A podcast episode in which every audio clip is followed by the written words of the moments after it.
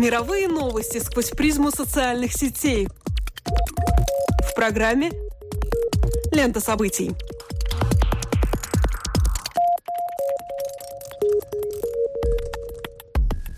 Добрый день, дорогие друзья. Вы слушаете Латвийское радио 4. У микрофона Алексей Гусев. И Роман Шмелев. И это дайджест онлайн-новостей «Лента событий». Здесь мы бросаем наш субъективный взгляд на события, происходящие и обсуждаемые в интернете. Социальные сети. Facebook, Twitter. Все самое актуальное и интересное в течение следующих 15 минут. Твиттере, как в Европе, так и в Северной Америке доминирует ряд хэштегов, которые все как один посвящены шотландскому референдуму. Здесь есть и незамысловатая Scotland, и уже знакомая Scott Decides, и аббревиатурная INDREF, и даже Turnout, указывающая на высокую явку. Следует ли говорить, что через пару минут мы обязательно вернемся к этой теме в подробном обзоре. Но кроме того, европейский твиттер обсуждает и другие новости. Например, определились города, где будет проходить чемпионат Европы по футболу 2020 года. Дело в том, что в этот момент первенство отпразднует свой 60-й юбилей, поэтому турнир получится с размахом в прямом смысле слова. В общей сложности матчи будут играться сразу в 13 европейских городах, многие из которых являются столицами. Ну а полуфиналы и финал состоятся на знаменитом стадионе Уэмбли в Лондоне. В общем, поклонникам футбола есть о чем пообщаться, используя тег Евро-2020. Российский же сегмент соцсети ударился в паранойю, используя тег «отключение». Таким образом, микроблогеры обсуждают анонс оперативного совещания Совета безопасности России с участием президента Путина. Якобы на нем рассмотрят возможность отключения Рунета от глобальной сети. Совсем недавно мы наблюдали за тем, как не неравнодушные к проблеме борьбы с параличом люди обливали друг друга водой, передавая эстафету друг другу, указывая имя своих друзей при исполнении всего замечательного обряда. И, видимо, это увлечение так понравилось обитателям интернета, что волна эстафет продолжилась во всевозможных своих обличиях, но уже без необходимости тратить деньги на благотворительность. YouTube заполнен роликами белокурых девиц, которые, хлопая ресницами, готовы всем желающим поведать 20 фактов о своей жизни. В Фейсбуке умники и умницы составляют списки из названий 10 любимых книг, а в Инстаграме делятся последними тремя фотоснимками, снятыми на камеру, встроенную в телефон. Как ни странно, такая серийность, видимо, является одной из наиболее удачных форм самовыражения в наши дни, причем создает определенную ритуальность. Воистину бунтарское чувство должно двигать человеком, не подчиняющимся воле общества, желающего все-таки узнать, например, 20 фактов из его жизни. Отказ от участия, нарушение ритуала и выход из круга обязывают такого человека объяснить свое поведение и делают из него некую белую ворону. Прогрессия на нем заканчивается. Да и убережет вас проведение от подобной участи. Новость недели. Наверняка вы уже в курсе. Шотландия решила, что вместе лучше и сказала нет независимости на долгожданном референдуме. Итоговая явка составила почти 85% от населения. 54% из них отказались разрывать связи с Лондоном и выступили за сохранение Соединенного Королевства в его нынешнем виде. Похоже, опасения, связанные с возможной утратой фунта стерлингов как валюты после отсоединения и смутные перспективы возобновления членства в Евросоюзе Союзе, из которого пришлось бы выйти, обретя независимость, перевесили желание решать самим за себя, а также недовольство тем, что сейчас шотландцам приходится делиться с англичанами своими природными богатствами, в первую очередь нефтью. Сторонники независимости все еще надеются, что страна сможет получить более широкую автономию, но неизвестно, суждено ли этим надеждам сбыться. Не зря фактически лидер движения, первый министр Шотландии Алекс Салмонд, после объявления результатов референдума почти незамедлительно незамедлительно подал в отставку. Понятно, что за дебатами и ходом голосования следили не только мировые СМИ, но и интернет. Онлайн-сообщество, как это часто бывает, разделилось на сторонников и противников независимости Шотландии. Между ними развернулись жаркие дискуссии, но были и те, кто в меру своих сил острил по поводу происходящего. Например, один из пользователей Твиттера опубликовал фотографию мусорной урны с надписью на ней «Урна для голосования» и подписал картинку фразой «Алекс Селмонд установил отдельные урны для желающих проголосовать против». Другой микроблогер высказался по поводу сохранения британской валюты. Цитирую. «Лондон должен оставить нам фунт, иначе как мы будем разблокировать тележки в супермаркетах?» Конец цитаты. Третий автор иронизировал по поводу результатов предварительных опросов. Цитирую. «Ночью провел анкетирование по вопросу референдума. 100% респондентов проголосуют за какого черта ты ломишься в мою дверь в три часа». Конец цитаты. Не остались в стороне от дискуссии политики и другие знаменитости. По объявлению результатов премьер-министр Великобритании Дэвид Кэмерон написал в своем твиттере, что поздравил оппонента Селмонда Алистера Дарлинга с удачно проведенной кампанией. На этом фоне интересно смотрится заявление Роже Альбиньяна, представителя Каталонии, региона Испании, который также может отделиться. Он отметил, что Кэмерон, хоть и лидер консерваторов, жестко выступающих за единство Великобритании, тем не менее именно он легитимизировал саму постановку подобного вопроса. Действительно, до шотландского референдума в Западной Европе в обычных, не экстраординарных обстоятельствах народ с помощью голосования еще не реализовывал свое право на самоопределение. А из так называемых развитых стран можно вспомнить лишь две неудачные попытки канадского Квебека обрести независимость. В конце хочу привести цитату из твиттера автора серии о Гарри Поттере, писательницы Джоан Роулинг – не спала всю ночь, следя за тем, как Шотландия творит историю. Огромная явка, мирный демократический процесс. Мы должны гордиться. Обратившись к реакции остального мира на референдум в Шотландии, мы увидим, что произошла очевидная поляризация мнений. Во всяком случае, если речь идет об официальных позициях. Безусловно, за референдумом пристально следило руководство Испании, о чем уже было сказано. Министр иностранных дел так прокомментировал грядущее на тот момент голосование. Для Шотландии выход из Великобритании станет катастрофой. В Европе начнется начинается процесс балканизации, то есть распада государств. Конец цитаты. Премьер-министр Италии переживает о возможной дестабилизации Европейского таможенного союза. Ему вторят главы Германии и Китая. Американский лидер, для которого правительство Великобритании является стратегическим партнером, также вполне ясно донес свою мысль. Он оставил шотландцам право выбора, и вот это вот слово «остаться» в его комментарии звучит весьма красноречиво. За отсоединение в основном высказывались представители оппозиции. Проигравший президентские выборы во Франции Жан-Люк Меланшон в своем твиттере заявил следующее. «Я слишком хорошо знаю историю, чтобы не понимать, что Шотландия является союзником Франции еще со времен дореволюционного периода».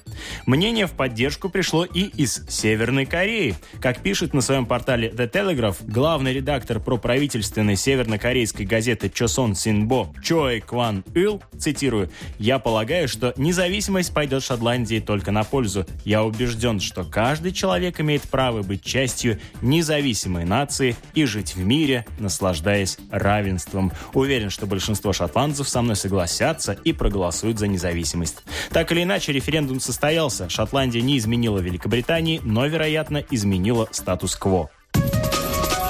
Видео недели. Видеороликом недели стал любительский клип семерых иранских молодых людей на заводную песню Фаррелла Уильямса «Happy».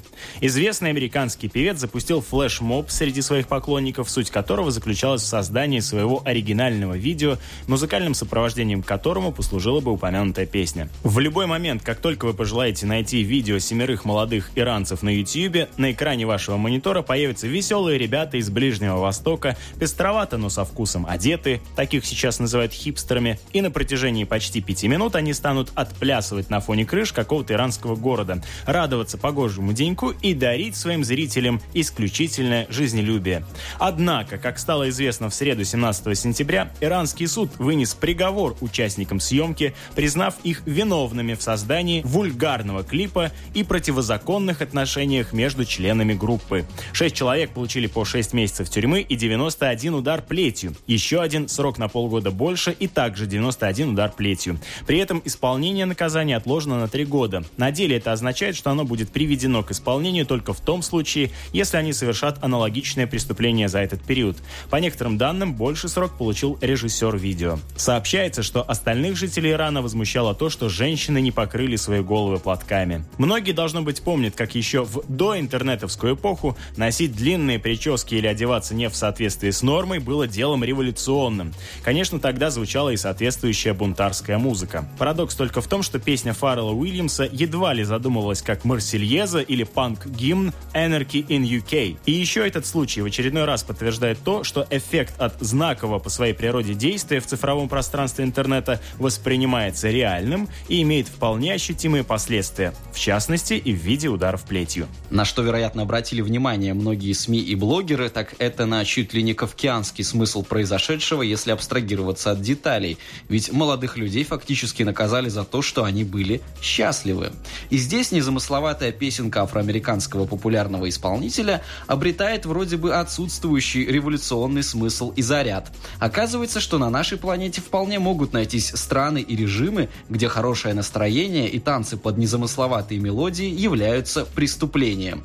В принципе, людям отказывают в праве быть счастливыми в личной жизни, и это характерная черта не только иранского режима. Достаточно вспомнить советскую идеологию и пропаганду, в которой счастье следует искать на стройках коммунизма, но не как возле, например, семейного очага. Отказ в личном и приватном пространстве, стремление показать, что всегда есть более важные государственные, религиозные, партийные и так далее идеалы, всегда был краеугольным камнем в построении сильного и идеологического государства, населенного пассионарными гражданами. В одном из комментариев в интернете сказано, что иранские власти проявили удивительную мудрость, запугав молодых людей, но в итоге дав им условное наказание. В этом смысле, по мнению автора, Россия выглядит куда как хуже, с реальным двухлетним сроком для участниц Pussy Riot за акцию в храме Христа Спасителя. По моему же мнению, иранский вариант будет куда как почище, и не только потому, что поклонники Фаррелла Вильямса не устраивали танцев в мечети.